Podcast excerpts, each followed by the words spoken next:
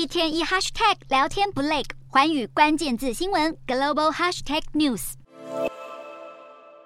二零一九年，中国风光迎来第一艘自主研发、设计、建造的山东号航空母舰。只是这艘航舰比较接近近海舰队，需要陆基航空队的支援，不如中国最新的第三艘航舰福建号可以强化中国远洋作战能力，而且还配置电磁弹射器技术。现在使用蒸汽弹射的山东号也想要与时俱进，跟福建号甚至美国福特号航舰一样，拥有电磁弹射，强化战机起飞的效率。虽然电磁弹射的构造比传统的蒸汽弹射器还要简单，但缺点是对船舰的电力系统负担比较大。以山东舰的电力系统来说，使用电磁弹射一次，整艘船可能得断电一次。所以，如何克服大量用电，将是必须解决的课题。如果把眼光放远，国际间确实有多个航舰改造案例。原名为巴库号的俄罗斯基辅级航舰戈尔什科夫，二零零四年卖给印度，并且拆掉所有武器，大升级。例如船头到舰桥之间的前甲板上武器系统装设滑跳式甲板，飞行甲板面积变大，改装短距起飞阻拦回收配置，也就是滑跃起飞。最后命名为维克拉玛蒂亚号航舰。